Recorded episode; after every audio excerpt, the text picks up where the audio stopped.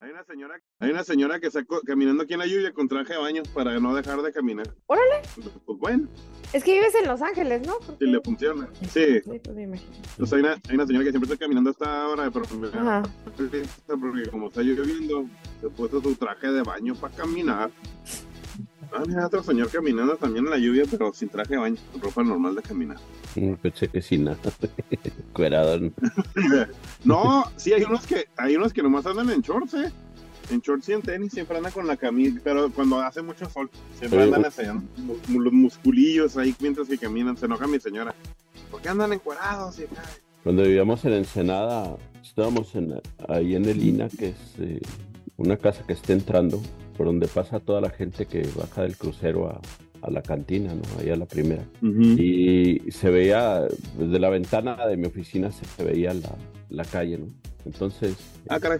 uno de los días de la ventana de mi oficina se veía la calle y uno de los días eh, vi un par de, de, personas con un tutú, pero abajo del tutú yo no veía nada, ¿no? Y dije, acá ah, se me hace que vi mal. Y luego después otras cuatro igual, y luego después, y luego después un desfile de gente desnuda. Entonces llegaron en un crucero, llegaron en un crucero nudista y se les hizo fácil y así se bajaron encuerados en el Senado. Entonces nadie les dijo nada, todo el mundo andaba. Ahí andaban en la calle, papas en vir y todo. Y yo dije, no, qué decadencia de ciudad. Qué loco, ¿no? Sí, sí, sí son muy, es una ciudad muy extraña porque tú si eres de ahí o eres mexa no puedes hacer absolutamente nada porque no puedes traer una mochila en la espalda porque inmediatamente te esculpan a ver qué es lo que te dice. Pero aunque, aunque estés ahí, o sea, aunque vas caminando, vas caminando este tu mochila a la escuela o algo así los chavos, luego, les cae dos, tres patrullas a basculearlos. Pero la gente que llega a los cruceros o los gringos, no, hacen lo que quieren ahí en los puertos, pistean en la calle, se andan encuerados. Los, oye, los, los, este, los Ron no son los, este, la familia ahí predominante, la, la de poder, los de Hank Los Hank, Ron en Tijuana. Ah. En Tijuana son los del los de los cholos del Estadio Caliente, de los de, los este porque son son tipos son muy intolerantes, son son es una familia muy intolerante, ¿no? Son de las de la vieja guardia del PRI. Sí, pues son los hijos de Hank, pues es el hijo de Hank, Hank González. Sí, ¿no? Eh, sí, sí, sí, son y ahora el nieto es el que, que luego creo que, fue alcalde, alcalde o algo así ahí en Tijuana, unas cosas a mí se me hace francamente alucinante el, el sistema político en México literalmente está lleno de pendejos. Pues, entonces, cualquier parte del mundo, o sea, sí, cualquier parte del mundo, pero no es exclusivo esto de México, dijo. Pero creo que esto es un exceso, ¿no? Somos, somos muy presumidos de nuestra corrupción. sí.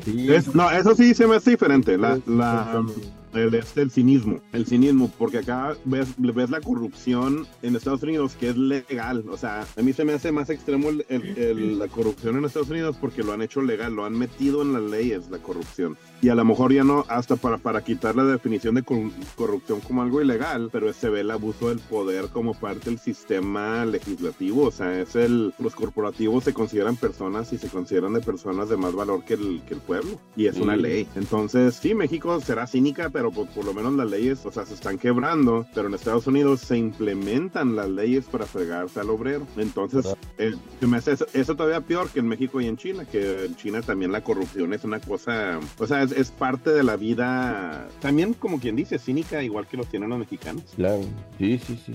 Bueno, la reforma, la ley del trabajo en México es una reforma, eh, no, sé si sepan, pero la ley federal del trabajo de México, cuando se hizo, eh, la ley federal del trabajo era una de las más progresistas. México era un país muy progresista en términos de...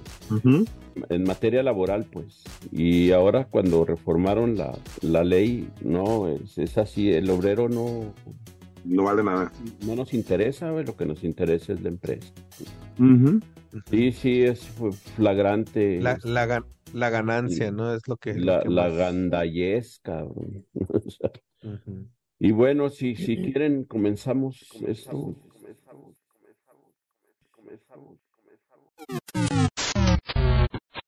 Para un suspiro sin recuerdo. A Nostalgenex.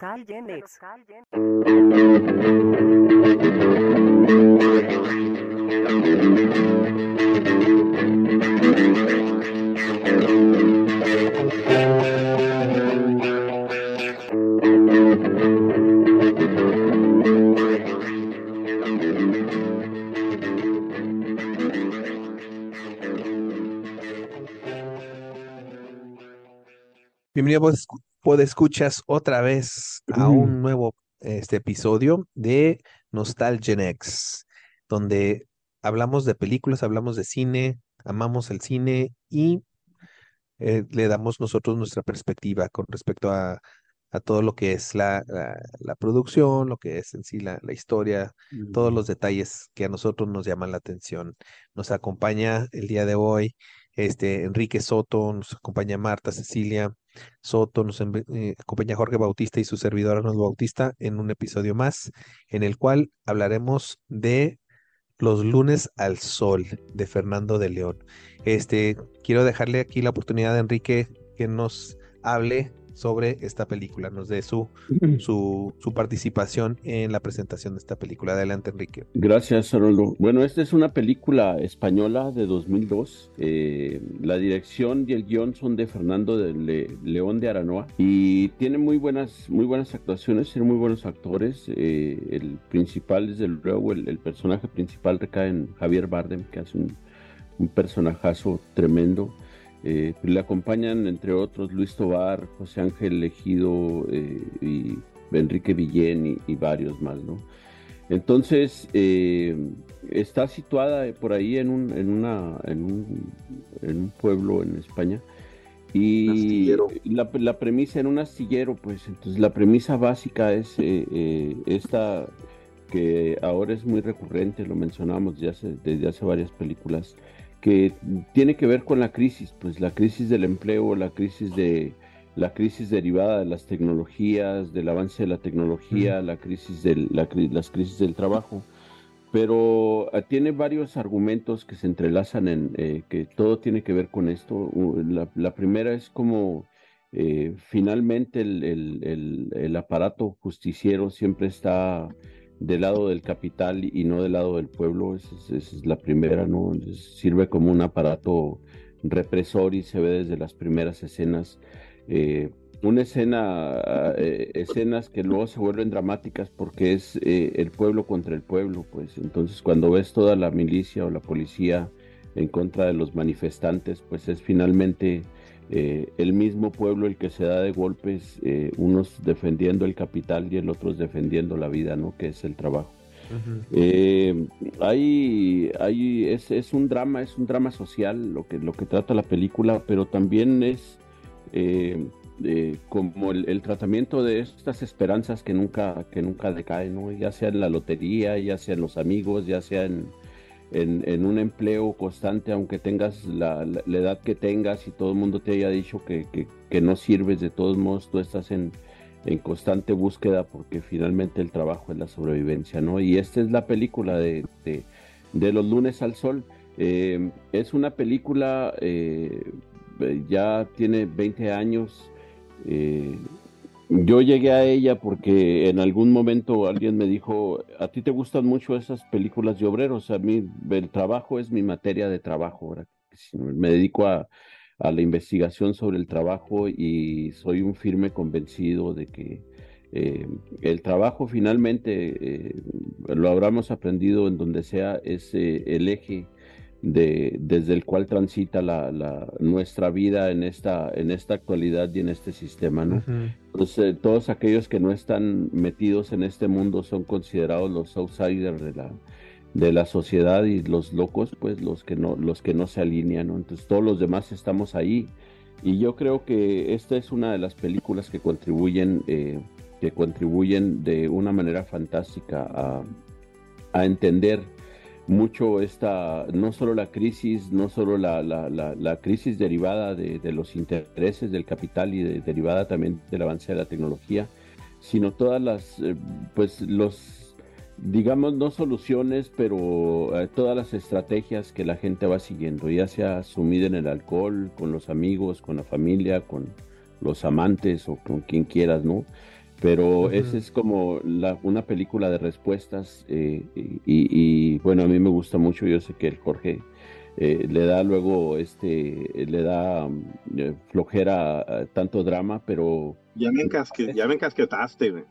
Me parece a mí, me parece a mí una película de un bien llevado con esos toques de, con esos, de, finalmente es el, ese, ese es el drama, ¿no? Esas idas y venidas de un estado a otro y, ese es, eh, es una película donde, donde los personajes, los personajes pueden, pueden brillar si lo hacen bien, ¿no? Y yo creo que aquí la gente en esta película lo hace bien.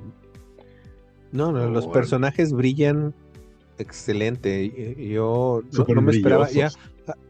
Con brazos. Yo, a mí me preocupó. Yo cuando, cuando vi la portada dije, ay, literalmente, como dirían, están de hueva los, personajes en la portada. dije,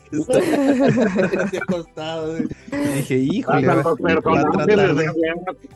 Este salir bien en, el, en, la, en la portada de Fernando dije, vamos a, vamos a ver, vamos a ver a unos tipos estar quejándose de la vida toda la película y no, no, no, no quiero decirte. Pues sí, sí se pasan haciendo toda la De hecho sí lo hacen, pero, pero, lo hacen exitosamente.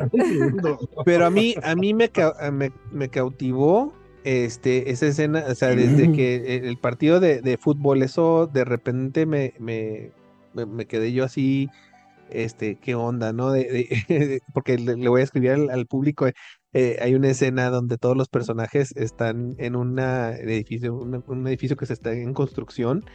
Y este, lo cual me hace pensar por qué no, este, no les ofrecieron trabajo de, de, de, albañiles. O sea, bueno, ahorita vemos ese tema.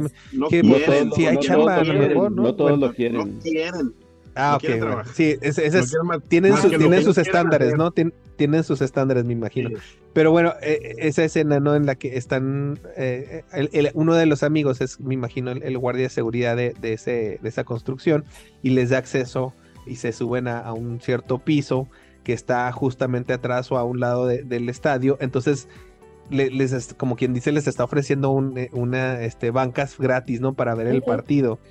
Y este, pero pues con la limitante de que el, el toldo, el toldo del estadio les tapa este, una cuarta parte del, no, una cuarta parte, o sea, la parte más importante les tapa de, la portería. Entonces, les toca ver el partido hasta ese momento, ¿no? De que los jugadores se llevan el, balón hasta la, hasta la portería y ya no alcanzan a ver ahí qué es lo que sucede, pero, pero se conforman con eso porque pues es gratis, ¿no? No tienen que pagar por eso. Entonces, desde ese punto ya me enganché, dije, estos personajes tienen algo que ofrecer, tienen algo este, cada quien va a tener su historia y, efectivamente Luis Tosar, este, el, personaje de, de, de, Bardem, de Santos, todos tienen su peculiaridad de cómo están precisamente asimilando esta crisis, ¿no? Esta crisis que les pega de manera individual, que, que inició como una situación este, social, una situación este, industrial que, que, le pegó a, al, al, pueblo y luego segundo, o a dos pueblos, por lo que estoy viendo, son, son dos este, entidades, ¿no?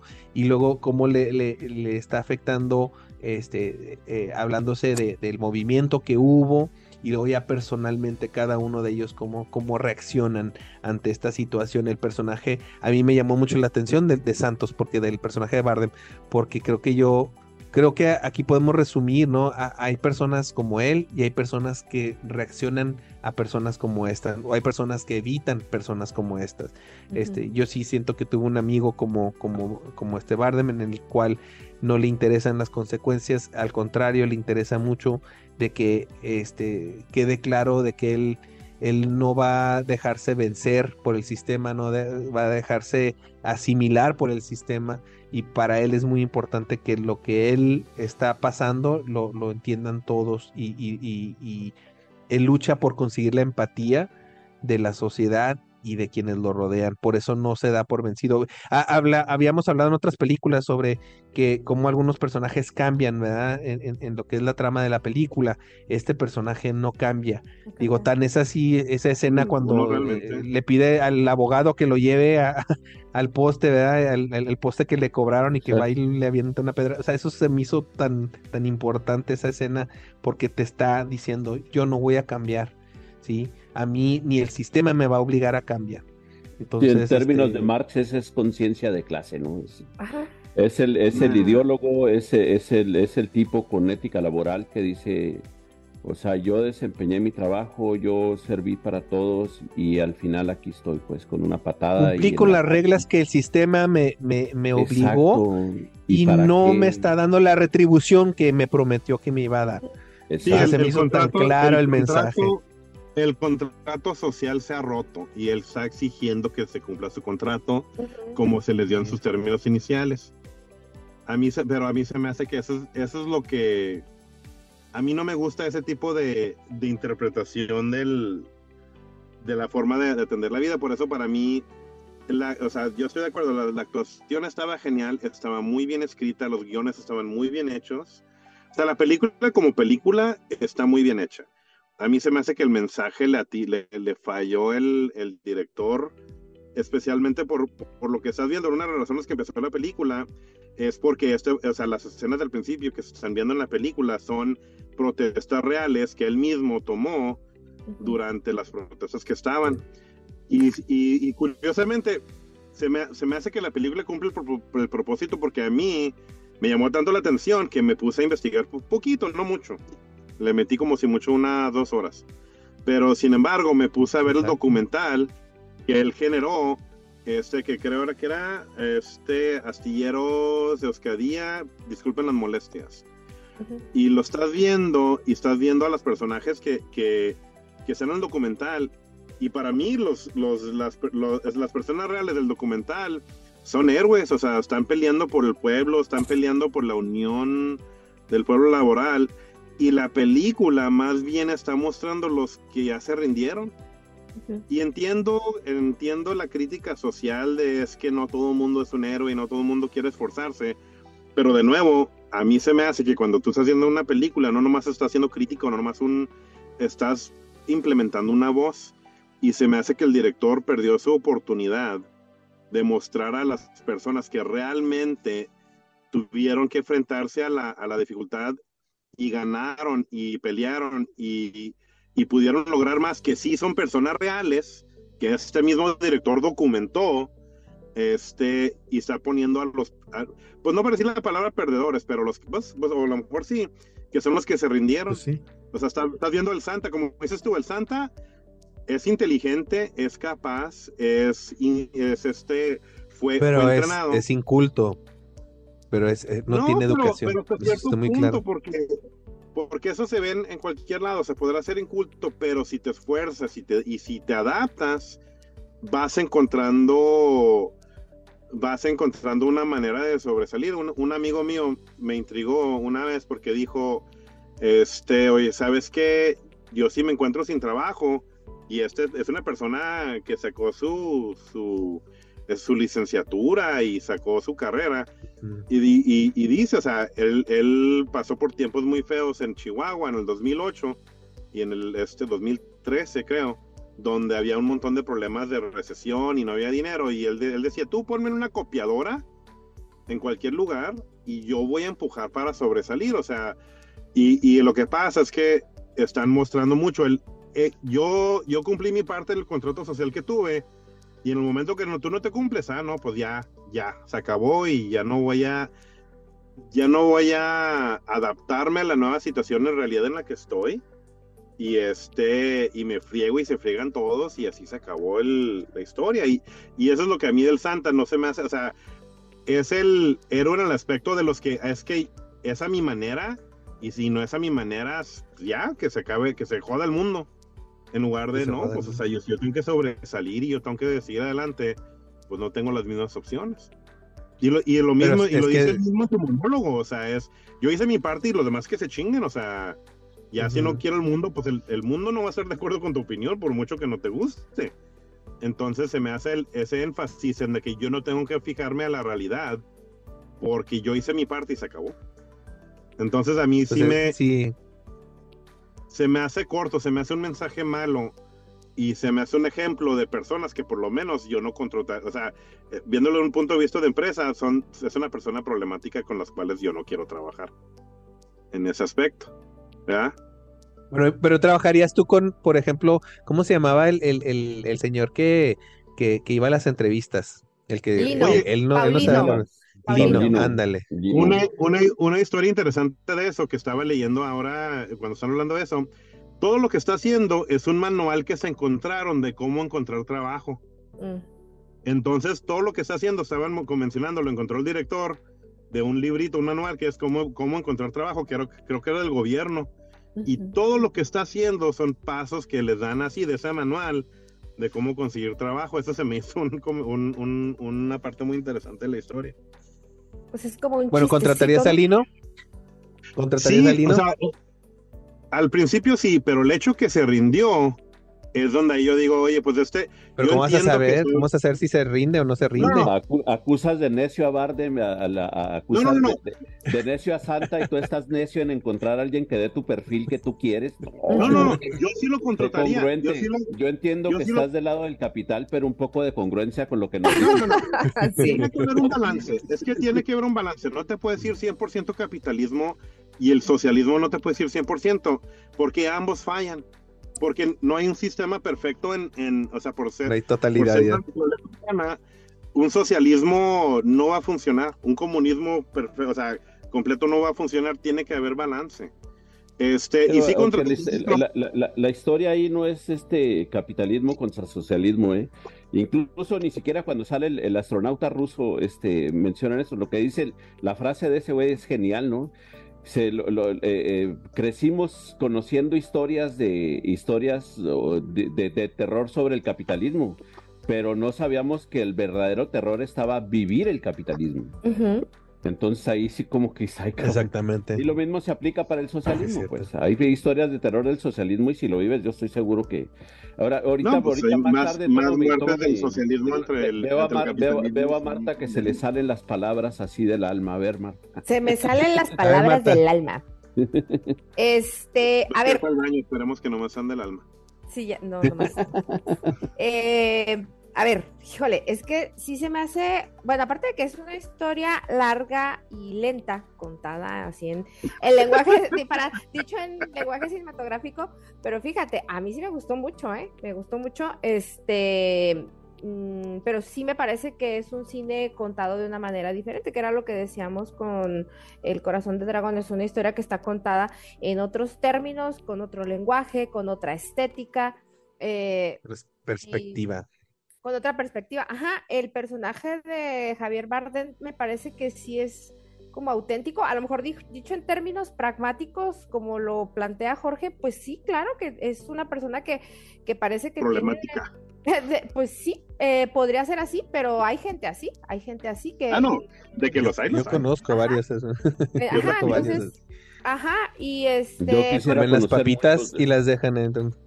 Eh, ajá, y pero, pero por ejemplo, los otros, pues, eh, tiene mucho espíritu, ¿no? Es un personaje con mucho, mucho espíritu y es un personaje con eh, que creo que eh, Lino también tiene mucho espíritu, pero es diferente. Él quiere ese espíritu, él lo encamina a buscar trabajo porque está desesperado por buscar trabajo, ¿no? Y, el personaje, el otro amigo, José, el, que tiene a la esposa que está trabajando, también, él me parece que es el más derrotado de los tres. Em, sí. Eh, es el que vive más este, este de duelo. castrado, es el inmasculado, inmasculado, Ah, él así se sentía, ¿no? Él así se sentía. Porque, y lo demuestra cuando están en el banco que ella está pidiendo el crédito y que él le arruina todo eso y ella, bueno, es que era, era yo. No, y deja tú, deja antes de que lo arruina. Lo, lo, lo ignora totalmente el, el banquero. el banquero lo ignora completamente. Ajá, y el otro se está burlando a mí. Pero hay una parte que me encantó de, de pues de todas estas charlas largas, largas y, e interminables que tuvieron en, en el bar hay una parte donde Amador, el... El, el, que se muere. El que se suicida, no sé, yo de pronto se suicida, se muere, pues realmente pues, está, era, era, era entender. Ajá, entonces, eh, que también se muere por casos naturales al caer del, del décimo piso. de Por, beber, por, beber, demasiado alcohol y perder el Por no ser acolchonado por la madera del techo del... Exactamente. Del edificio donde vivía. Bueno, eh, que, bueno, las escenas entre él y, Bardem, Santa, también son, híjole, geniales. Esa escena donde se sientan en el suelo porque donde se, ríen, ajá, es maravillosa. Y la escena donde Santa lo encuentra eh, muerto también es muy, muy dramática. Muy impactante. Una escena que a mí me encantó, creo que fue mi escena favorita de toda la película, es cuando están todos en el bar y obviamente Amador ya estaba hasta las trancas y les y empieza a hablar de que si creen en Dios y, y, este, eh, sí, yo creo en Dios, pero el, punto es si Dios cree en ti. Y al final eh, hacen un juego de palabras ahí y al final él se va enojado con todos y les dice, y para que lo sepan, bueno, para que lo sepáis, Dios no cree en ninguno de ustedes y se va, ¿no? Entonces, esa, esa escena se me hizo, creo que el, juego más interesante en toda la película. Me gustó mucho, sí me gustó la película, pero, pero lo que yo rescato es eso, porque me parece que es como el eje central de todo, ¿no? En qué creemos y en qué no creemos. Eh, todos ahí creían en algo y todos tenían como un objetivo, pero, pero ya venían de una situación en la que, en la que esas creencias son cuestionadas, en la que, en la que ellos no saben en dónde están parados, en que están perdidos, son como niños perdidos que no encuentran el camino, que, híjole, pues es que, ¿qué hago? Esta situación del paro es, es pues horrible. Triste, ajá, exacto, y creo que todos hemos estado en, en alguna situación, a lo mejor sí no similar, eh, digo, si no igual, sí similar en la que no sabemos hacia dónde ir, ¿no? Entonces, cuando, cuando Amador les dice eso de Dios cree en ti, y luego el, mismo Santa le dice, nosotros creemos en ti, yo creo en ti, es, es muy bonita, es una escena realmente muy, muy, muy bonita, yo es la que rescato de toda la película, que a pesar de todo, de, de lo que pudiera parecer, sí me gustó bastante. Ese, ese tipo de películas españolas y bueno, las películas españolas me gustan. es que es, es, es, León de Aranoa siendo León de Aranoa. Es que nosotros vemos películas de tal, fulano de tal, siendo fulano de tal. Exacto. siempre vemos, siempre queremos ver quién, es fulano de tal siendo fulano de tal. Exactamente.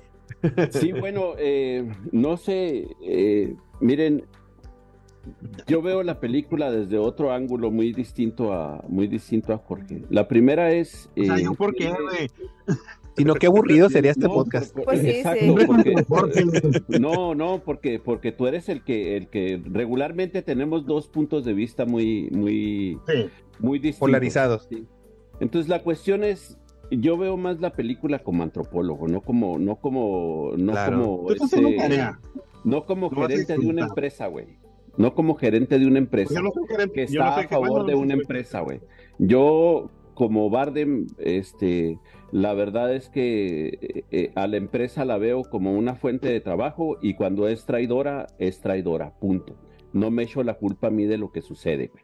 Entonces la película tiene varias explicaciones sobre lo que son las crisis. La primera explicación, y ahorita, ahorita tomaban ustedes un, algunas referentes al respecto, es que las crisis no se viven de, de mejor manera, y eso eh, los estudiosos del, del, movimiento obrero lo sabemos perfectamente bien.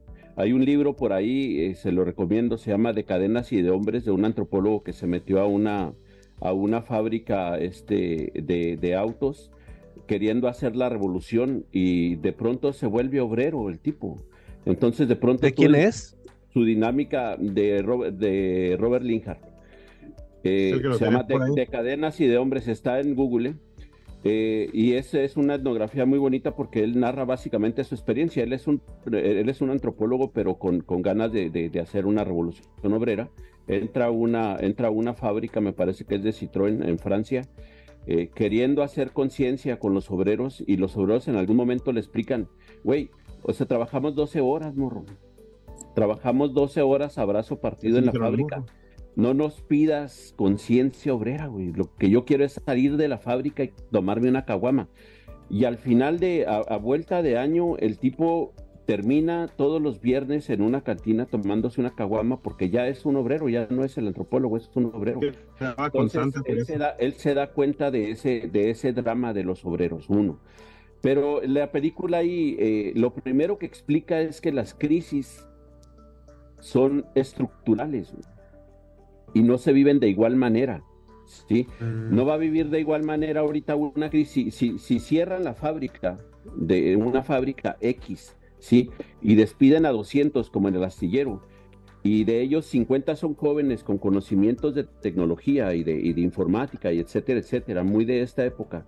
Y los otros 150 son gente de 60 años que ya no reúne el perfil porque el perfil en la industria y la mayoría de los trabajos es de menos de 40, pues.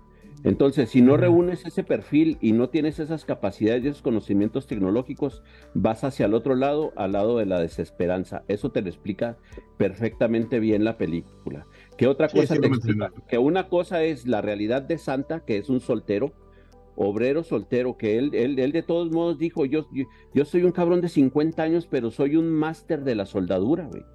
Y ahora resulta que por eso y por exigir mis derechos y los de la gente, ya no doy el perfil. ¿Por qué? Porque a la empresa, como dijiste tú claramente ahorita, Jorge, para mí ese es un tipo problemático, yo no lo voy a contratar. Ya lo madreaste, güey, ya le madreaste la vida, le estás quitando el trabajo y el trabajo es pues lo que te da vida, güey. ¿Sí? Entonces, esa es otra. Y luego la otra situación es la del que está lidiando con la esposa. Imagínate si eres un machirulo, si, si eres un macho, si eres un hombre que toda la vida creció pensando que el hombre es el que te tiene que sostener y de pronto lo despiden y se ve sostenido por su esposa. No solo va, no solo va, no solo va a calar en su identidad como hombre, pues, ¿sí? Sino va a empezar a tener un, un, montón de dudas de, ay, mi esposa me está engañando y, y se va a hacer una, se va a hacer una maraña en su cabeza. el personaje de Bardem es muy importante en la película porque él habla de dos soluciones que siempre hay. ¿Sí? Lo vimos aquí en Chihuahua en el movimiento de, en el movimiento de aceros, lo vemos en Monclova. En Monclova sucedió, despidieron 20 mil obreros, no, no, de Altos Hornos, y Monclova era Altos Hornos. Y todo el mundo en Monclova generó sus estrategias. Mucha gente se murió en las cantinas, porque el alcohol es algo que nunca te falla, ¿sí? Entonces a veces no tenías para comer, pero siempre había alcohol mucha gente se murió en las mucha gente puso puestitos de tacos, mucha gente obtuvo un empleo, ¿sí? Porque daba el perfil. El personaje de Bardem lo que te explica es que existen dos formas, existen dos formas de, de, ver las crisis, este tipo de crisis. La primera es la inmediatez, y la inmediatez lo vemos en el tipo que sigue, que sigue eh, que sigue buscando el empleo y en el abogado, en el de recursos humanos que dijo, este es mi jale, güey. ¿Sí? Este es mi jale y yo tenía que yo tenía que correrlos porque así me lo pidieron. Y la otra es la visión de futuro, y ese es muy importante en el personaje de Bardem, la visión de futuro que tiene. Y a mí se me hace, eh, eh, se me hace muy eh, dramático cuando se cae en la banqueta porque lo que le dice, lo que le dice este Amador a Santa es muy cabrón. Le, cuando le explica la idea de los siameses, le dijo, ¿tú conoces los siameses? Dijo, bueno, los siameses están agarrados uno del otro. La ironía es que el más fuerte siempre está fregando al más pequeño. La ironía de todo es que cuando cae el más pequeño, como están, como están juntos, cae también el más grande y vamos a caer juntos. Eso quiere decir, güey, ¿sí? Que ahorita te corrieron a 200, pero como ves solo la inmediatez de yo conservo mi trabajo, no estás viendo que al rato se van a joder a todos los demás. Entonces eso es lo que está sucediendo en la sociedad en general, güey. ¿Sí? Y es una cosa muy extraña, para mí está muy cabrón porque hay un libro por ahí de, se llama Los Cazadores, que el, el, el, este, el, autor dice, bueno, en realidad la, la sociedad de los cazadores eran un comunismo primitivo, el, primer, el comunismo primigenio, porque ellos veían que ellos siempre andaban cargando a los minusválidos, a los viejos y a los niños. Aunque fuera un guerrero cuando cazaba, él cazaba para toda la comunidad, porque él sabía ¿sí? que la pobreza de uno era el principio de la pobreza de todos. Y eso es lo que, eso es lo que trata de explicar Santa en toda la película. Ok, güey, tú sí te quedaste con el trabajo, pero no lo veas ahorita, vato. Velo al futuro, güey, porque así como me dieron una patada en la dona a ti, a mí, al rato te la van a dar a ti, güey, porque esa es la fidelidad de la empresa. Nadie es indispensable por más que te esfuerces, por más que tú estés ofreciendo algo. Tienes toda la razón, sin embargo, esa naturaleza no va a cambiar, menos en el capitalismo. El socialismo hizo su intento y también, o sea, de nuevo, nos vamos a los puritanismos de los medios, o sea, del, del de, ese, de, ese, tipo de estructuras. Por mucho que se haya este quejado el, el, el, astronauta, ¿no? De que el capitalismo les pegó, el socialismo les falló por completo.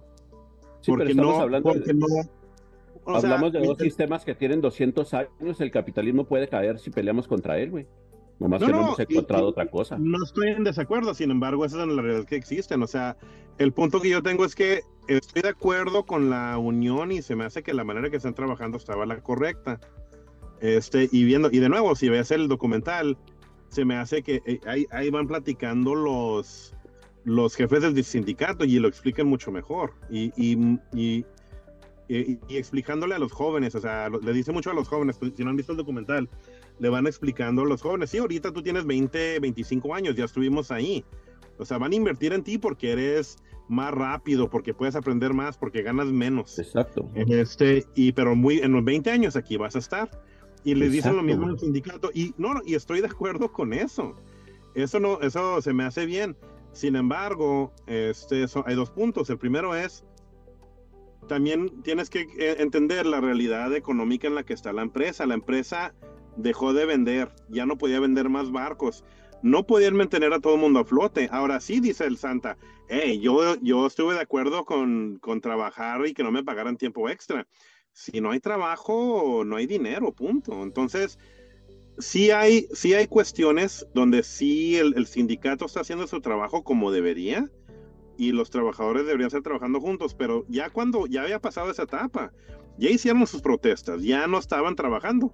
Entonces, ya pasó. Ya tienes que buscar y tienes que evolucionar y tienes que seguir buscando. Lo que a mí me incomoda de Santa es de que no. A mí me lo debe la sociedad o me lo debe la empresa y o me muero o se muere. Y pues obviamente el que ah, se iba a morir son las personas, ¿no? O sea, es el, es, lo, es el, es, es, el, se aferran a un solo concepto y esa falta de flexibilidad. Si tienes 50 y a lo mejor serás el mejor soldador del mundo, pero también si tienes una, o sea, de nuevo mi punto como, como gerente, como dice, y que no eres gerente de empresa, pues sí soy. Y yo tengo que asegurarme que tenga gente que quiera trabajar junta, que pueda trabajar junta, y lamentablemente actitud, bueno, no lamentablemente, actitud es una necesidad, necesidad de la gente con la que trabajo. Si, si yo estoy trabajando con una persona, no se trata de ser sumiso, no se trata de ser una persona que nomás haga lo que diga. O sea, yo, yo le digo mucho a la gente que trabaja conmigo que pues que tienen que retar y se tienen que ser responsables de lo que hagan. Sin embargo, si, si tú crees, si tú te crees con, ¿cómo se dice entitlement en español? Este. ¿Cómo se dice qué, perdón? Entitlement. Si tú crees, sentirse con derechos, sentirse con derechos. Si, tú crees que tienes los derechos a cierto nivel que no se comparten con lo que se, hay en el mundo o, simplemente en tu mismo nivel, pues es una persona que no va a congeniar bien y no va a trabajar bien, por mucho que seas un experto. Cualquier persona te puede decir, podrás ser el mejor en lo mejor, en la fuerza naval, en, en la milicia. Simon Sinek lo dice lo mejor, ¿no? O sea, podrás tener el mejor militar posible, pero si no puedes trabajar con los demás en ese ambiente y no te puedes adaptar, pues eres, eres innecesario por muy bueno que seas. Entonces. Bueno, eso, eso yo lo, lo, cuestionaría. Ahorita sí que es, uh, termina, porque también tengo yo. Termina, señor gerente. Yo, no, no, es que, es que son los dos lados, ¿no? O sea, es, el, es, la, es la realidad social en la que se vive. Y a mí se me hace que es, es uno de los ejemplos de, de donde yo de nuevo digo que el director sí está bien que enfatice el lado del obrero y ni siquiera muestre el lado del, de la empresa. Está bien. Este, eso no se me hace el problema. El problema que, que a mí me, de que me incomoda es que son gente que dice, yo tengo el derecho de pelearlo y si no, pues me muero.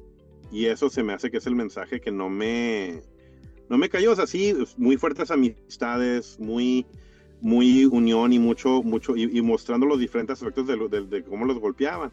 Pero sin embargo, pues, o sea, el último, pues este, pues no sé, se, se pierde el espíritu de, de, la persona y, y esas personas, como dice Enrique, que, ¿qué más les queda a las personas que están viendo la película?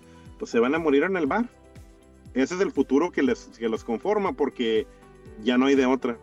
Y eso es lo que esta película, este, para mí, muestra. Ya no hay de otra.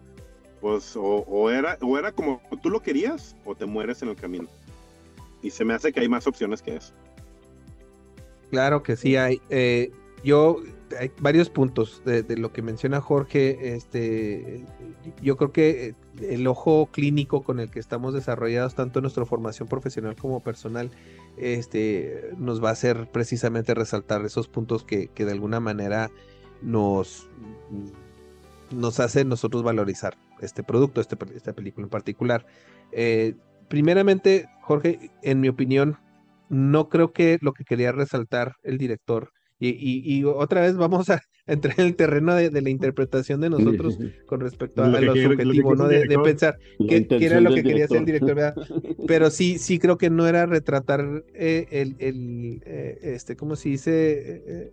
El, sistema, no era retratar precisamente el, incidente o el hecho, sino más bien la percepción, la autopercepción de los personajes con respecto a, lo sucedido y también la percepción de la sociedad a ellos. O sea, creo que aquí lo que, lo que querían de alguna manera retratar es cómo están encasillados ellos por quienes son, por cómo este, eh, se, desenvolvían ante una crisis, ¿no? Este, no, no era tanto eh, este, retratarlos, ah, esta es una problemática social, este, queremos nosotros retratar eh, el sentir de, los trabajadores. No, creo que está, estamos retratando eh, la percepción que tenían la sociedad de personas de esta edad bajo esta circunstancia y con los, los elementos que tenían ellos o los recursos que tenían ellos para sobrellevar esta situación.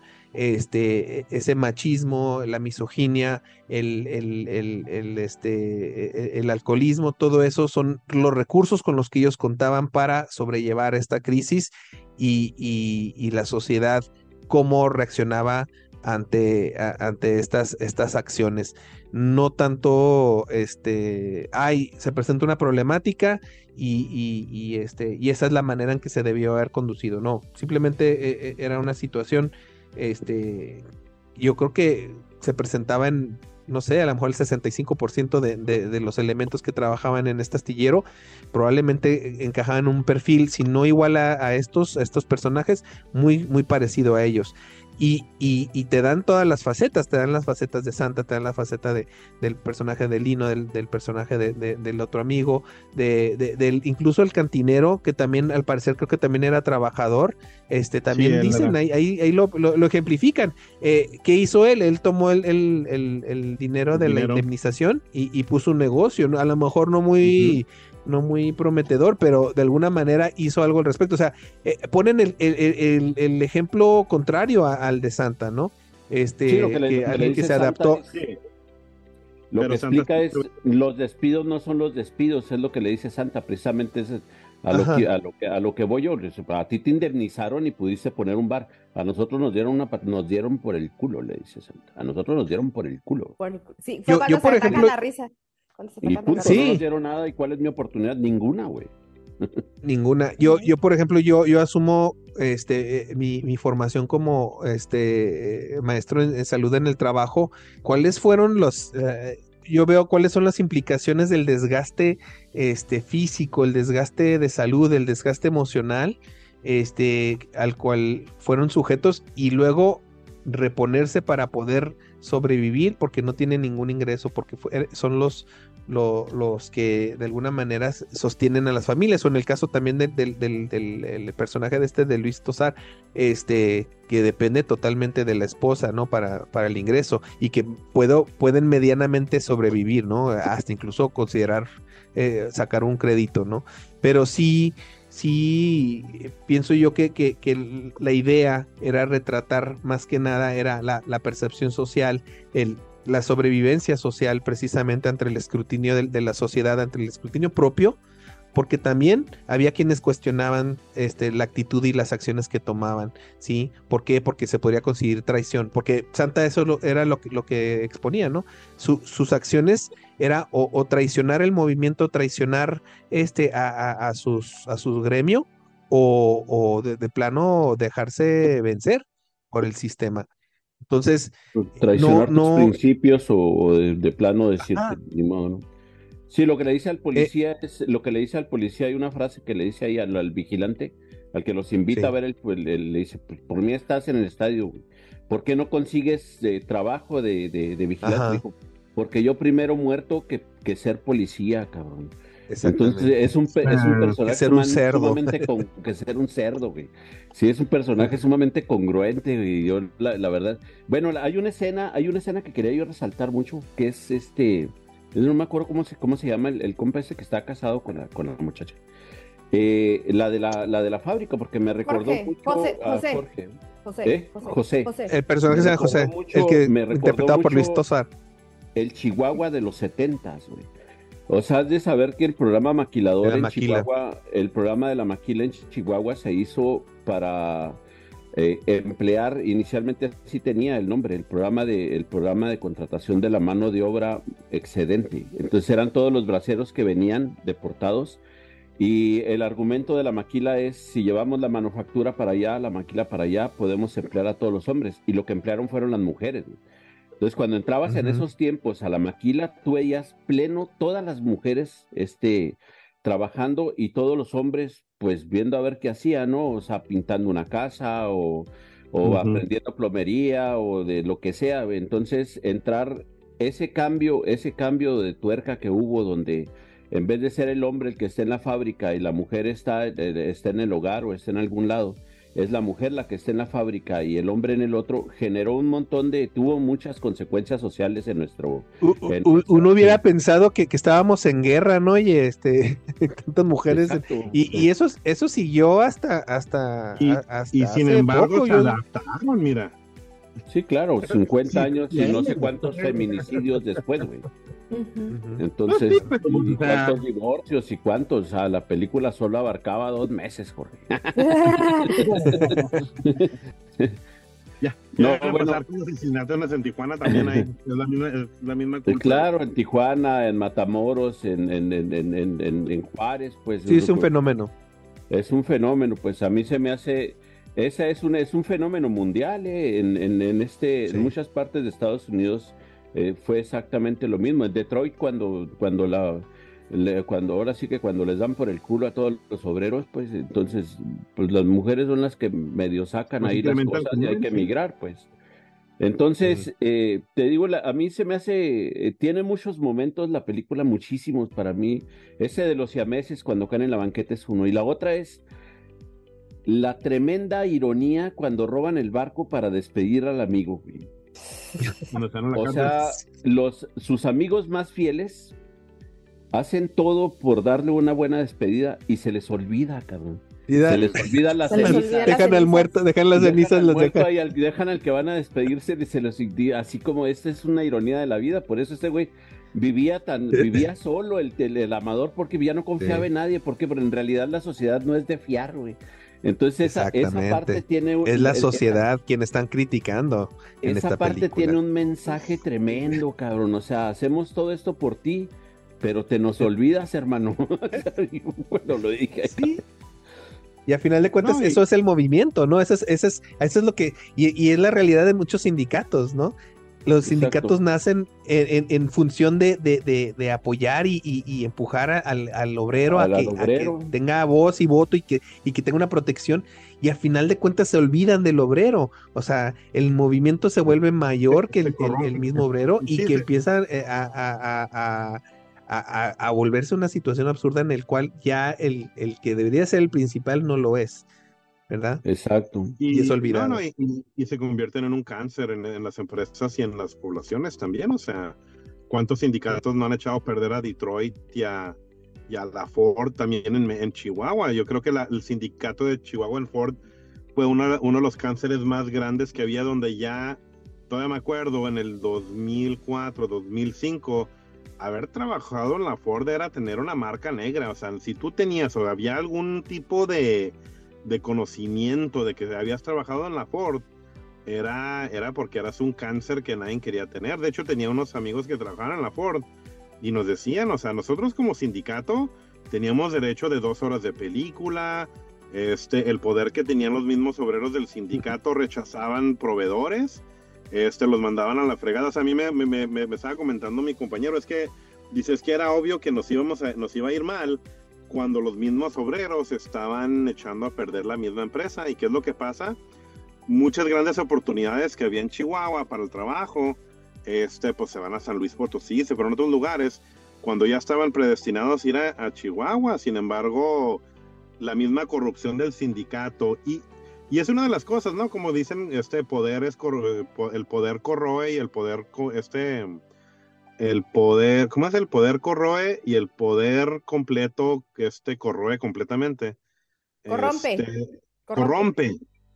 Sí, el, poder el poder corrompe y el poder completo corrompe completamente. Y, y se va mostrando y eso son realidades donde, de nuevo, como no hay balance, se van, se van completo hacia en una dirección y pues nomás se va viendo cómo se, se destruye a sí mismo. Decía un compañero, se autodestruye a sí mismo haciéndose harakiri sin ayuda de nadie.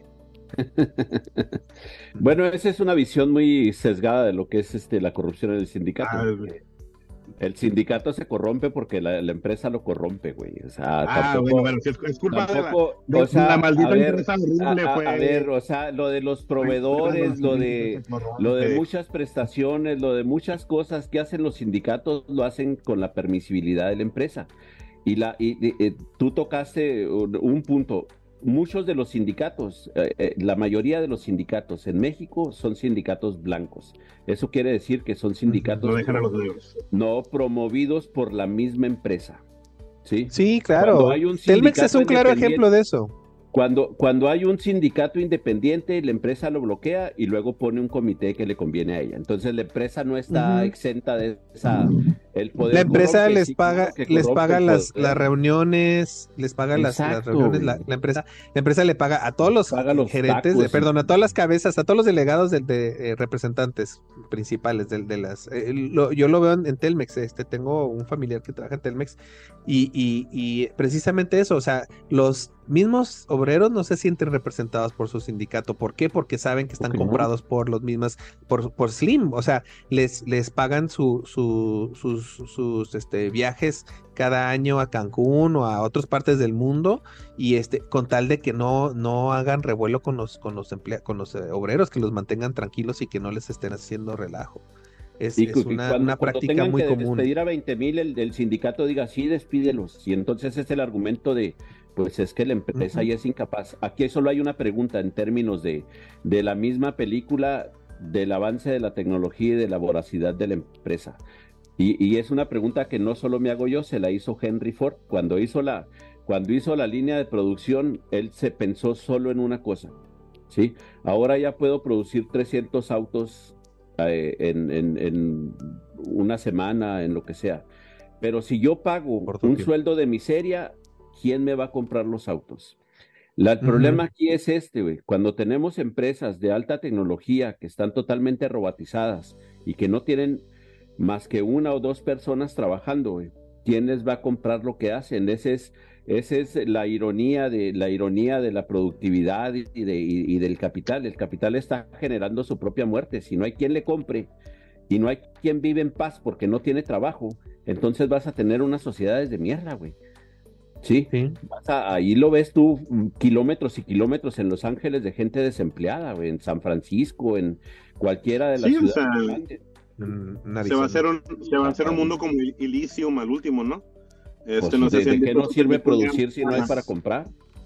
No sé si, han visto la película de Elysium de, de, Matt Damon. Ah, Elysium, este, claro, claro. Es, es, como que se ve el futuro del, del mundo ahorita para cómo se está yendo, ¿no? O sea, puro automatización y realmente ya la gente se abandonó en, la tierra donde los ricos ya tienen su propio mundo todo automatizado. Exacto, pues. Entonces, un mundo sin humanos, pues, O sea, pues no, tiene caso inventarlo, güey. O sea, es, es, es, es, tonto desde nuestra perspectiva, desde los humanos, por eso decimos que, el, y no lo decimos tampoco, lo dijo, lo dijo Marx, pues el, mismo capital va a generar sus contradicciones y acaba por morir y hay que cambiar de sistema, cabrón. Y lo dijo hace 150 años y ahorita lo estamos viendo perfectamente, todas las crisis que están viendo. Lo que tú decías ahorita, Vamos a vivir Pero de con nuevo, el lo que te digo, no tenemos por qué vivir con el capital, siempre hay terceras opciones, ya se está, ya se están, ya se están ensayando en, en muchas partes y era lo que se refería a Barren, pues, por, por, qué este Santa, pues por qué tenemos que creernos el discurso de la empresa, güey, pues hay que hacer otra cosa, ¿no? No, estoy de acuerdo. Y el sistema actual. Marta, no nomás nos ve a ver, Marta, ándale, porque este es un diálogo. Tú también éntrale. Yo es que, a ver. Híjole. Es este, es que no sé ni por dónde empezar, porque la verdad es que este tema va, mm, bueno, la charla se ha encaminado como mucho a, a, este drama de la, eh, pues no la política. A sistemas económicos. al sistemas económicos, exacto.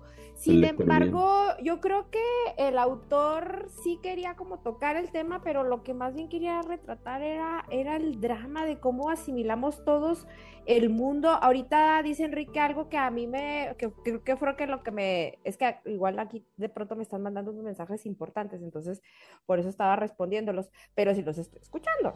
Y precisamente me, me llamó mucho la atención el tema de, de los, de los sistemas, ¿no? De, eh, se habla mucho del capitalismo. Jorge, pues evidentemente es una persona muy pragmática que vive en una ciudad en la que en la que trabajas o trabajas, ¿no? Y, y, que está como muy, en un país, exacto, que está muy conformado a un sistema muy pragmático en el que, híjole, pues es que no puedes, no puedes jugar a ser el digno porque si no, no comes.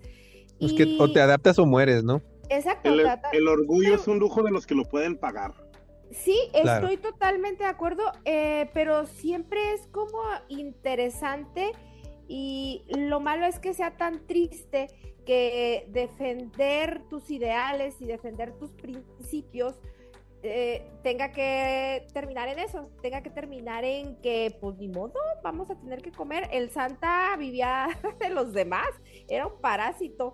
Entonces. Eh, cuando eh, cuidan al niño, me encantó esa escena cuando están cuidando al niño, está genial. Cuando le están leyendo la historia del, del saltamonte de Lorbe. No, no, desde, desde que desde que invita a los amigos, desde que invita a los amigos y se ponen a discutir cómo repartirse, cómo repartirse el, el, dinero.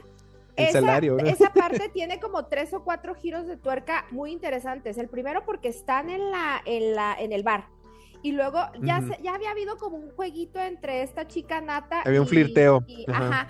y, y, Santa. Y entonces. a mí me preocupó, ¿verdad? Yo, yo preocupado por el, el, niño de, de, de Y los caballos, ahora también me preocupé por, por Nata, ¿no? Por, por la hija del, del No, pero ahí sí se ve pues que, ahí sí se ve que, ahí sí se ve que como que estaban a punto de hacer algo. Sí, bueno, pero está Por eso, pues eh, estuvo estresante. a mí me, a mí me estresó mucho precisamente por eso. Pero el viejito de Krul no.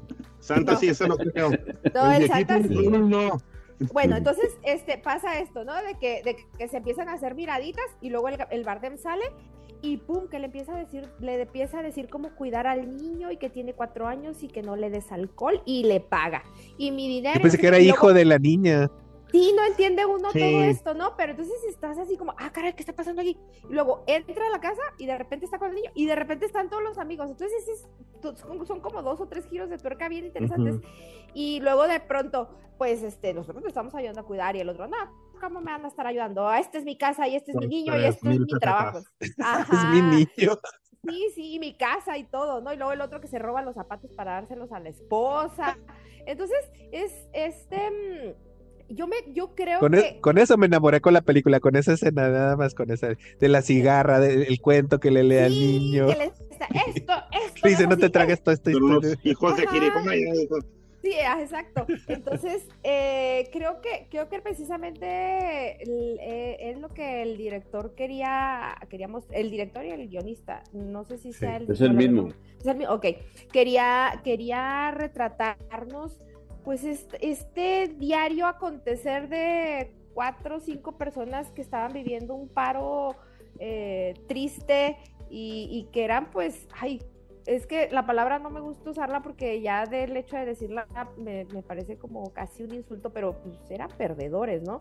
Perdedores, pero no por el hecho de que ellos fueran unos perdedores, sino perdedores porque el sistema les ganó. Les los etiquetó los etiquetó, los, los desechó. Estigmatizó. exacto, entonces eso es lo que los hace perdedores. Pierden ante un sistema que no los protegió y ahí es, ahí es donde entra esto que, que Enrique dice muy interesante y que yo, híjole, a lo mejor soy muy idealista y en ese, en ese aspecto pues ya no, ya no coincido con lo que dice Jorge, pero sí me parece que, que eh, ahorita como está la humanidad, se están, nos estamos volviendo locos todos.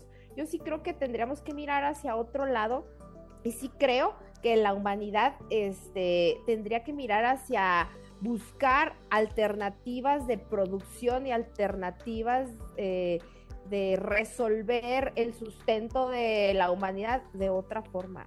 O sea, esto que está pasando en el mundo en general, lo vimos aquí en Chihuahua, no, no, no está funcionando. Yo por eso hice la comparación, pues ya, ves que había, cuando se sugirió esta, antes de que tú este, nos acompañaras, afortunadamente, Marta, este, nos había hecho la sugerencia de esta película junto con la de Full Monty, este, Enrique, y, y, sí, o sea, claro que son dos ejemplos muy buenos, pero la, la, gran diferencia es precisamente lo que estás comentando tú. La diferencia entre Full Monty y esta es que Full Monty está haciendo una propuesta, ¿sí? Están, eh, justo lo que dice Jorge, la actitud que toman los personajes de Full Monty es muy diferente a, la que toman los personajes de, de, los lunes al sol, ¿sí? De que, ok, ya estamos eh, inmersos en esta situación, en esta crisis, no hay vuelta hacia atrás, este, no tenemos muchos, este, mm, ¿cómo se dice?, atributos o virtudes que podamos nosotros, este, ofrecer, vamos a hacer un striptease, vamos a hacer un chip in the app donde tenemos un poquito más de control de, de, esta situación, tenemos algo que ofrecer, la crisis es, es pareja, no nada más es, es, es de los ricos, sino de, de digo, de, todos, no es nada más de los pobres, sino también de, otras este, secciones del, del, país y vamos a hacer este striptease. Y, y eso es lo que hace interesante la propuesta de, de Full Monty a diferencia de, de a lo mejor, por eso dije yo, eh, para mí es Full Monty, pero ácido, ¿no? una situación que, que te, te, pinta a lo mejor. Pero para abajo en lugar de para arriba. No, no pueden, o no pueden ofrecer esta propuesta, o, o, no, no cae, porque también es otra sociedad, a lo mejor. Eso va a ser una sociedad mucho más conservadora y más cerrada a la propuesta que, que, que ofrece Full Monty. Sí, claro. Porque la sociedad británica es mucho más eh, cosmopolita eh, que a, Inglaterra, bueno, a Londres creo, que al menos es, no la sociedad británica, Londres hablando en particular, es una ciudad en la que, a la que, en la que convergen culturas de todo tipo y entiendo por la gente que conozco que ha estado allá, que sí tiende a ser pues, más cosmopolita, ¿no? Y hay cosas que probablemente no... O sea, había... Pensé que España era más, era más todavía, ¿cómo se llama? Restringido, era era menos restringido España que Inglaterra, hasta donde yo entendía, pero pues no estoy seguro. Porque no, lo creo que son más conservadores. Son más conservadores españoles. A menos que estés en Ibiza. esa es, mi percepción. Pues estoy, estoy, o sea, ves la OCA, ves esos programas donde están poniendo... No, pero Ibiza es como Cancún. ¿Sí? no es lo mismo. Eh. Pero bueno, sí creo Enrique, que te quedaste muy, muy pensativo. Seriecito se quedó. No, no, es que... Eh, me he fijado que regularmente cuando habla eh, Marta nos vamos en tropel, entonces ya se queda callada. bueno. Por eso ahora preferí darle la, darle la palabra. sí, pues, este, eh, ya habíamos platicado este detallazo de, de, la película y versus Full Monty, ¿no? Eh, creo yo que, bueno, los, los ingleses ahora, todo lo que veas de ingleses, están sumidos en una crisis tremenda desde desde los tiempos de Margaret Thatcher, pues cuando nomás allá los que entraron en, además de los de los obreros de las fábricas entraron los carboneros, que era es muy importante para para el desarrollo de para el desarrollo fue muy importante para el desarrollo eh, de Inglaterra. Y cuando hubo una transición energética de, de, del carbón al gas o a otras energías, pues toda esa gente fue desechable, ¿no? Fue desechable de, de, una forma impresionante y ahora lo están sufriendo. Es un poco lo que trata Full Monty. Pero Full Monty lo quiso hacer con ese, ese, ah, humor muy ácido que tienen los, los ingleses. A mí el, humor de los ingleses se me hace, se me hace eso, transita entre la acidez y la inocencia, este, de, de, de, de forma, de un humor muy primigenio, muy, muy. A mí me gusta mucho, ¿eh? Sí, a, mí me encanta, pues. entonces, eh, eh, no sé si ven, no sé si ven, si, si ven algún, algún momento, yo creo que eh, no es mucho para los conservadores porque es, medio groserón, a Ricky Gervais. No, no, hombre, tiene, tiene una, tiene unas, unos, unos pedazos ahí de, que son realmente ilustrativos de todas esas circunstancias, ¿no? Eh, sus stand-up habla mucho de eso, porque dice, bueno, pues yo les vengo a hablar nomás porque tengo que hablar, pero yo ahorita me embolso un millón y ustedes van a seguir en la miseria, Entonces, es como mucho, mucho ese retrato, es mucho ese retrato de, de voy, voy, estamos muy mal, voy a correr a dos mil y, ustedes se van a joder, pero yo en realidad voy a seguir millonario, güey, o sea, o sea yo ahorita voy a ver qué Rolls Royce escojo, pues. Ajá. es mi problema. ¿no? sí era lo que le echaban mucho a Thatcher y a la, y a la reina y a todos, pues cada vez que sube alguien siempre le dicen, no, ¿cuál solidaridad, güey? Usted, tú sigues en el palacio viviendo a toda la madre, cobrando los No sabes lo que es. ¿Cómo lo dijeron los, los, los Beatles donde, donde le dijeron a los de, la familia real? Los de abajo, por favor, aplaudan y los de arriba, por favor, nomás muevan la joyería para que se Sí, no, entonces eh, y, es esta, a ver si la vemos un, un, un, día de estos, Full Monty. Eh, hay varias películas, eh, yo les decía que hay varias películas, hay una polaca pues también sobre los astilleros cuando el movimiento de Lech Walesa y hay una polaca muy buena pues. Este, hay un director por ahí que no, no es polaco, es de, es de, es yugoslavo, Emir Kusturakis. Ay, claro que sí. Les, les, recomiendo que lo, que le echen un ojo a sus películas porque tiene varias, varias, tiene varias, este, mucho, muy buenas. ¿Cómo se llama? Emir Kusturakis. Es, es, eh, es buenísimo, a mí me gusta mucho su cine, siempre es, eh, no es cine de, no es cine de Cinépolis, es más bien casi todos están, casi todas sus películas están en los festivales de cine pero son buenísimas, son buenísimas, ¿no? Es eh, otra perspectiva. y también es, también es músico, de, lo que es la realidad de, sí es músico, es, es, otra perspectiva de lo que era la realidad detrás de la cortina de hierro, pues una perspectiva muy crítica.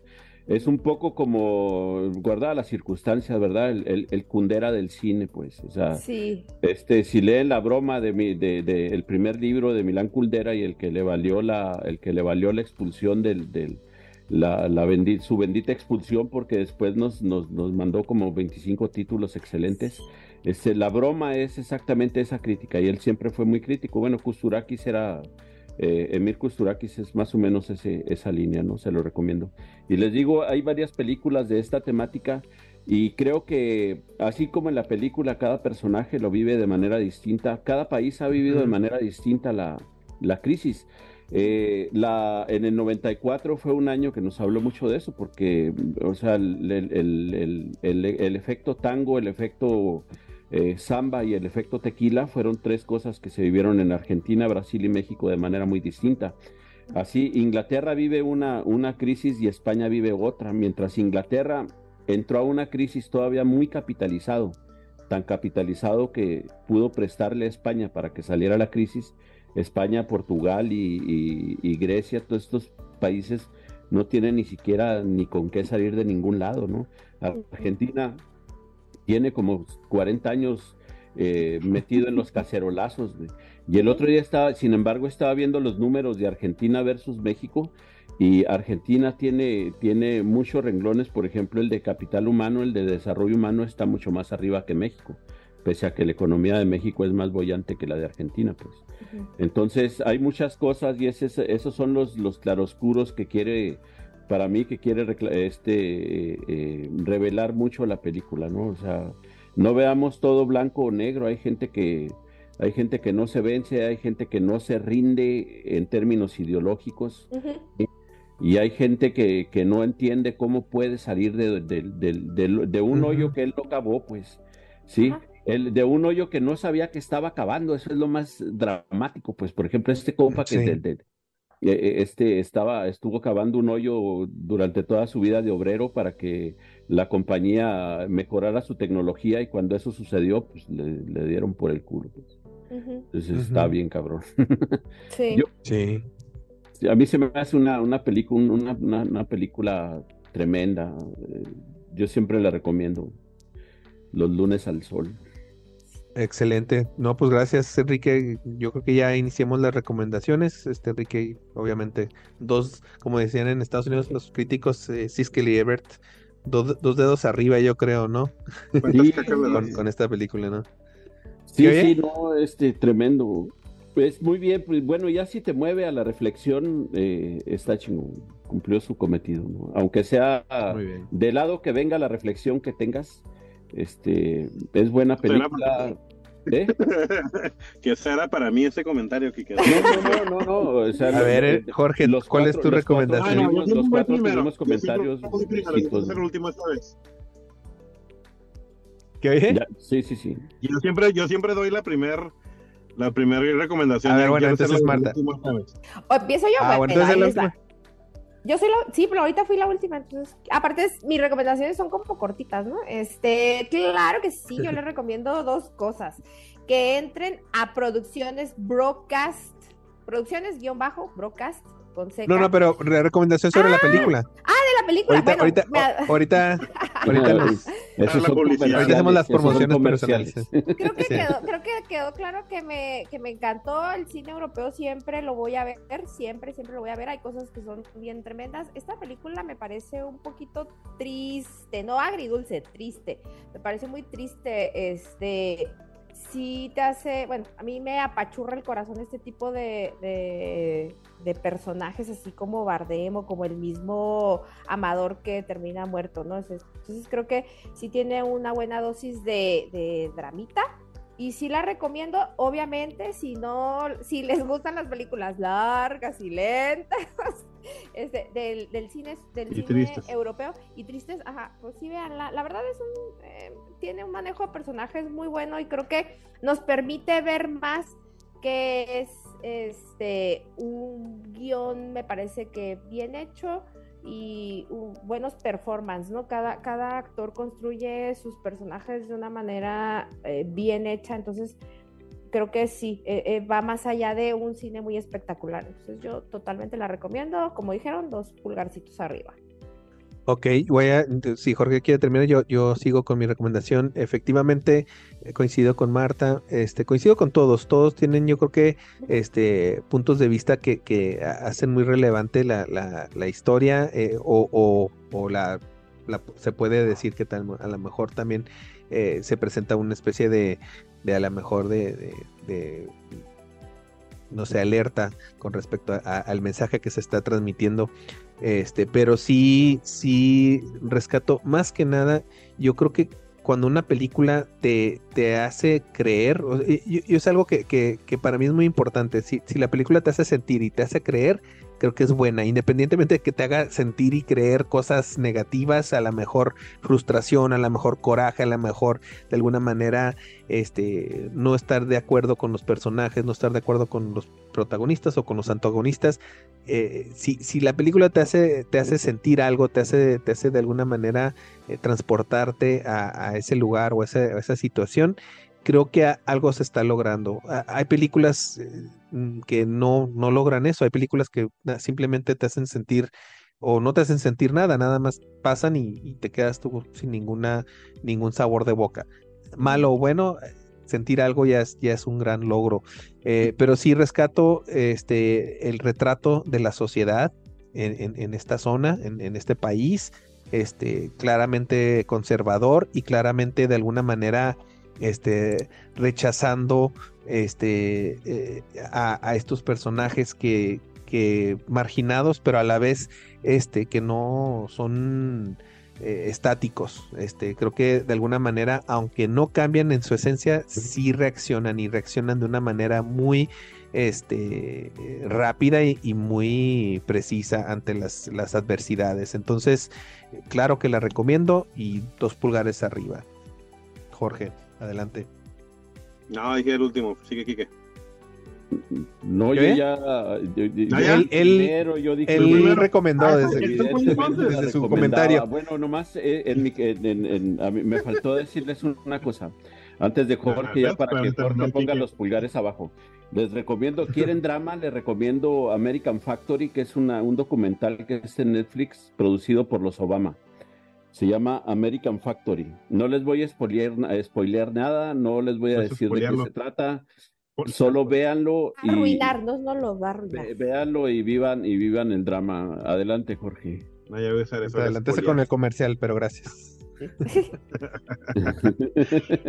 no, a mí, a, mí la, a mí la verdad me gustó la película, se me hace muy bien hecha. Todos los factores se me hacen que están bien, el guion, la escritura. A mí nomás se me hace que el director se quedó corto en lo que pudo. Se me hace que pudo haber sido una película mucho mejor.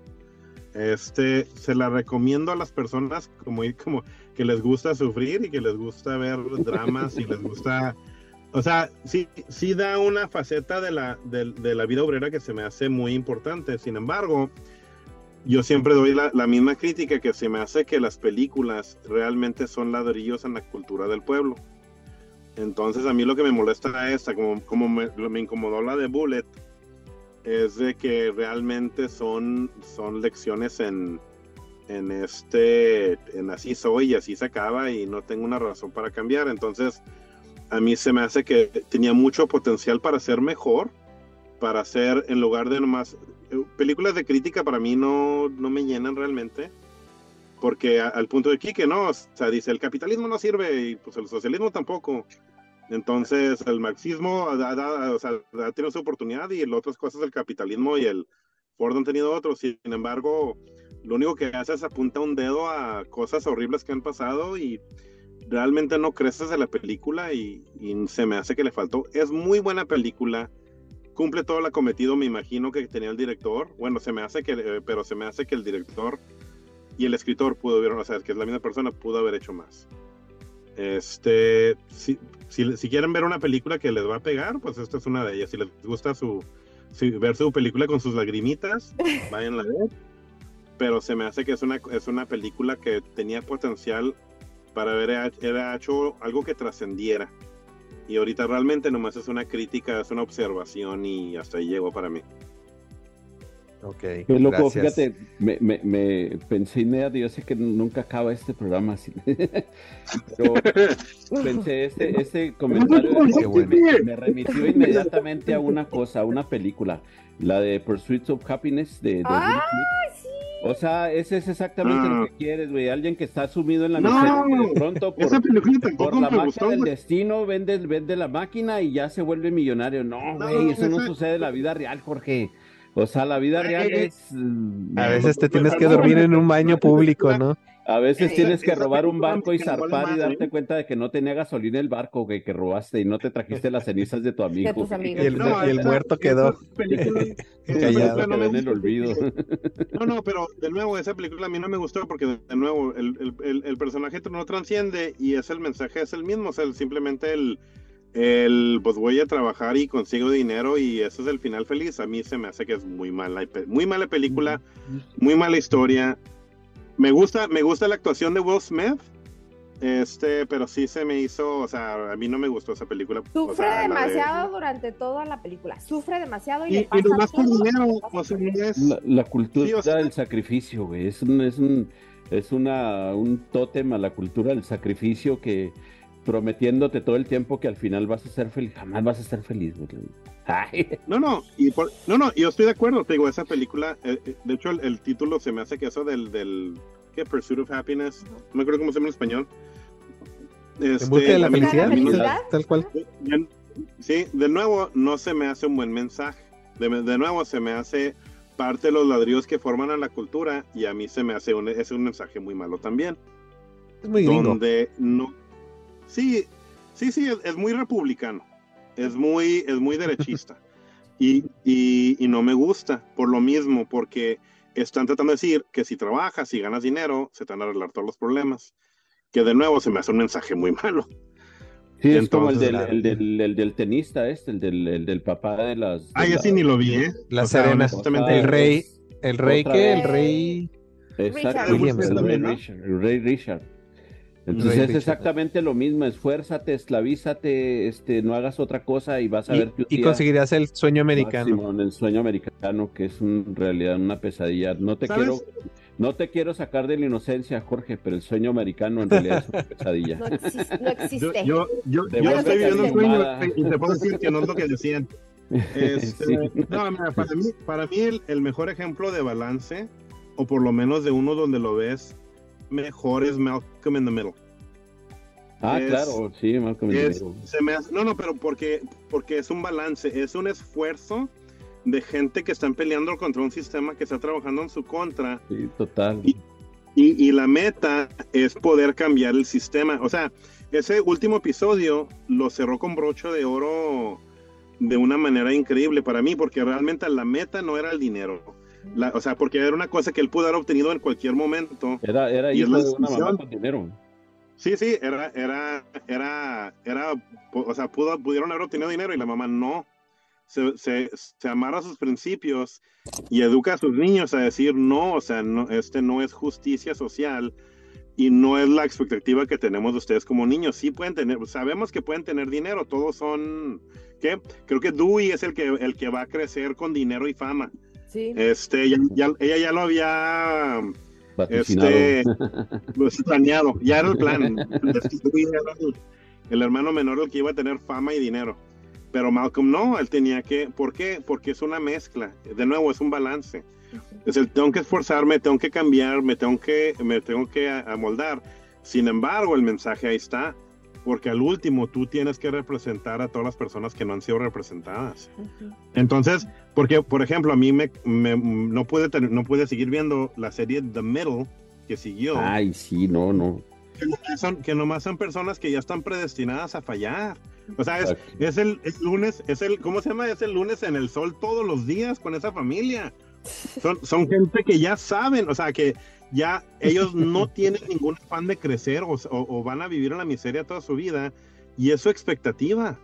Entonces, ese también es, un, es uno de los problemas que decimos, o sea, es nuestra sociedad tendrá sus problemas y es una complejidad tremenda que yo ni tengo ni la más mínima idea de dónde empezar a corregir ni, ni mejorar.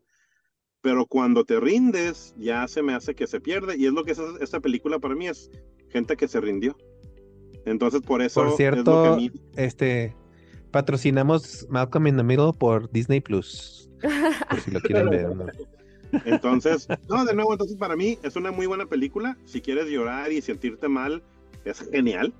Este, pero pudo haber sido mucho más. Y se me hace que el director ahí le falló. ¿Quién, quién le gustaría hacer un plug? Yo, yo, yo para terminar, concluir con lo que les con lo que empecé a recomendar y que no era todavía.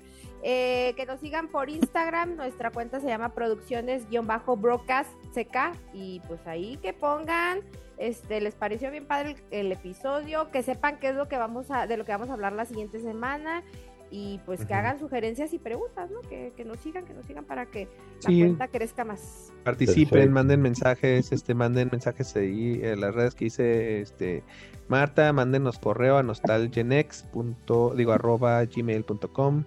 Este, por favor, queremos saber qué opinan, qué piensan, critiquen. También, si hay algo que no les gusta, también díganos, eso, eso puede servir. su retroalimentación nos va a servir. ¿Qué más? Pues eh, les recomiendo que visiten la página de la Escuela de Antropología del norte ¿Cuál es, de México. ¿Cuál es la página? Bueno, está en Facebook. Eh, eh, en Facebook la puedes, la puedes ver como, como esta Escuela de Antropología del Norte de México, OEAM. Y, ahí te, lleva a varias, porque siempre hay cursos, cursos bastante interesantes de antropología. ¿Al público? ¿Al público en general? Antropología física abiertos al público. Hay, hay muchísimos. Ah, qué padre. ahorita mismo están haciendo uno, acaba de iniciar uno la semana pasada de, de lenguaje de señas, porque los lingüistas están haciendo un trabajo importante con, con eh, estas personas sordomudas, entonces están buscando a llegar el lenguaje de señas a más a más personas, hay cuestiones de arqueología, hay talleres de arqueología para niños, hay talleres de, hay luego hay noches de arqueoastronomía muy buenos, tenemos un arqueólogo que, que se tiró por la arqueoastronomía, Martín, este, buenísimo, tipo, luego se abre la escuela para el público, para que puedas ir con tu telescopio, con los niños, con todo. Ah, en la noche que hay noche de estrellas o algún cometa o algo que ver. Y se explica también desde, desde la visión étnica, todas el, toda la percepción que tenemos sobre el espacio exterior, ¿no? sobre el cosmos, entonces están muy buenos. En general hay muchos cursos, hay muchos cursos excelentes. Les recomiendo que visiten la escuela. La escuela es eh, la única escuela de antropología en el norte de México, pero además tiene una biblioteca de más de 30 mil tomos especializados en, antropología en todas sus especialidades. Social, Marta, si puedes lingüística, este, compartir. ¿Tienen Instagram? Este, Ah, me parece que sí. Lo que sucede es que está la centralización también ah. de medios INA, pues entonces casi todo lo se centraliza. Pero lo que va a haber aquí de la escuela siempre está en esa página. Por ahí se las, por ahí se los comparto en el Facebook. Yo casi no Instagram casi no manejo, pero les comparto esto para que vayan viendo todas las posibilidades que hay porque hay muchas para la, hay muchos talleres muy chidos si les tienen niños y les gustan lo de los dinosaurios y todas esas cosas, luego hacen, luego hacen ahí talleres para que los niños se diviertan y todo, ¿no? Entonces está muy padre. sí, tenemos una amplia gama, también hay para eh, empresas, para hay cosas de recursos humanos, hay, hay muchas cosas, siempre salen muchos, muchos cursos de todo, ¿no? Constantemente. Crece nuestra extensión universitaria, felizmente. Excelente, ¿no? Eh, Marta, si, si se puede ahí compartir para que lo conozcan ahí los compañeros a los que nos escuchan. Compartimos en, en, una historia, les podemos ahí compartir las recomendaciones que les estamos haciendo para que, para que tengan los links, porque luego los links en Instagram, pues no, en la publicación no, no. funcionan, pero sí se los... En general no las manejamos. Muy bien, excelente. ¿Quién más quiere compartir algo? El George. No, con. ¿Eh? ¿Cuáles donas? ¿Recomiendas o no esas donas que compraste? Recomiéndanos algo de Los Ángeles, George, para la gente que vaya para allá. Eh, si va uno a Los Ángeles, Jorge, ¿a dónde debe de ir para visitar? ¿A dónde debe, debería un lugar? Recomiendo un lugar. ¿Cuál es tu dirección, güey? Cuando uno de turista. Vengan a mi casa, por favor, y se cobra para la renta, el Airbnb, Bautista Soto.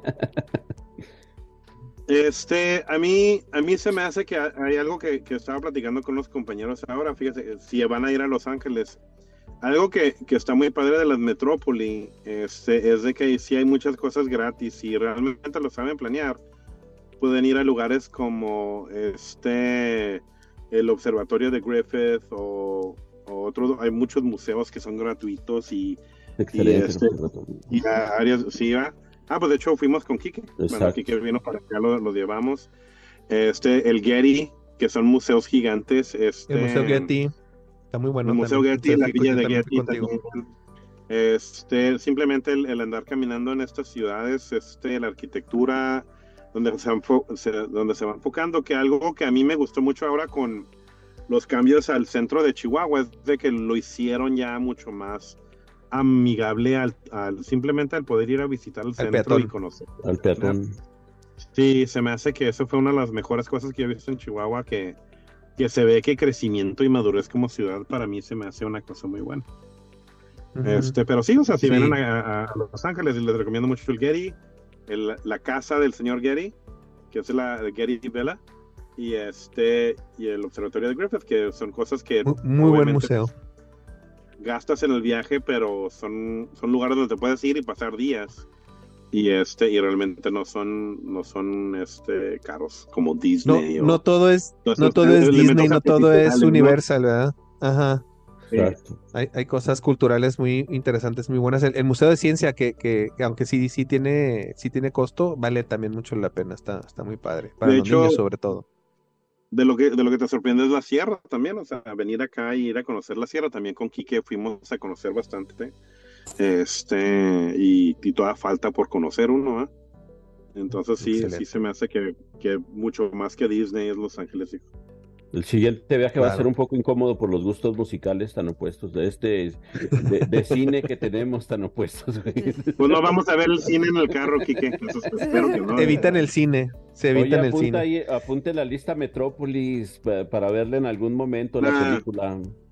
La los, Ah, los ok, robots, ¿no? de los- Ajá, los es, 20. de- Secundo Sí. esa, secundo esa propuesta. es tremenda en algún Sí. momento. Bueno. Votaremos por ella. Metropolis, Brasil, este, ¿no saben qué año o de quién la dirige? No, Ah, pero De no, los no, no. 20 este, ahí lo buscamos. Lo que sí es que hay 27. que, que hay que mencionar de esa película algo que es muy importante. Ay, es de, un- ay, es de un- Gratis de un, de un, de un, este, ah, la, ay, se me fue totalmente la onda. Es de un director alemán y su esposa Fritz es- Lang. Fritz Lang, exacto. Fritz Lang. Esa De película Lang, es exacto. Memoria del Mundo. Entonces, eh, es todo un documento y hay una serie de cosas bien interesantes sobre su rescate, el rescate de esa película. Entonces, yo sí creo que hay mucho que comentar de ella. Ya está. Un industrialista dirige una ciudad en donde los ricos viven en la parte superior y los esclavos en la parte inferior. ¿Se les hace algo conocido? Todas las demás, todas las películas de ricos y pobres existen. Fritz Lang es de 1927. Excelente película, excelente. Sí, muy bien, pues muchas gracias por sus recomendaciones, muchas gracias por su tiempo y por acompañarnos. Este, Marta, Jorge, Enrique, gracias este por acompañarnos una vez más y ojalá, como dice Enrique, nos acompañe un escuchante, un podescucha, nos escuche y, y participe también en su experiencia con, con el cine. Este, pues muchas gracias y pues nos vemos pronto. Que tengan una excelente semana. Nos vemos. Igualmente. saludarlos. Igualmente, igualmente, igualmente, igualmente. Para un suspiro sin recuerdo. A Nostalgia Next.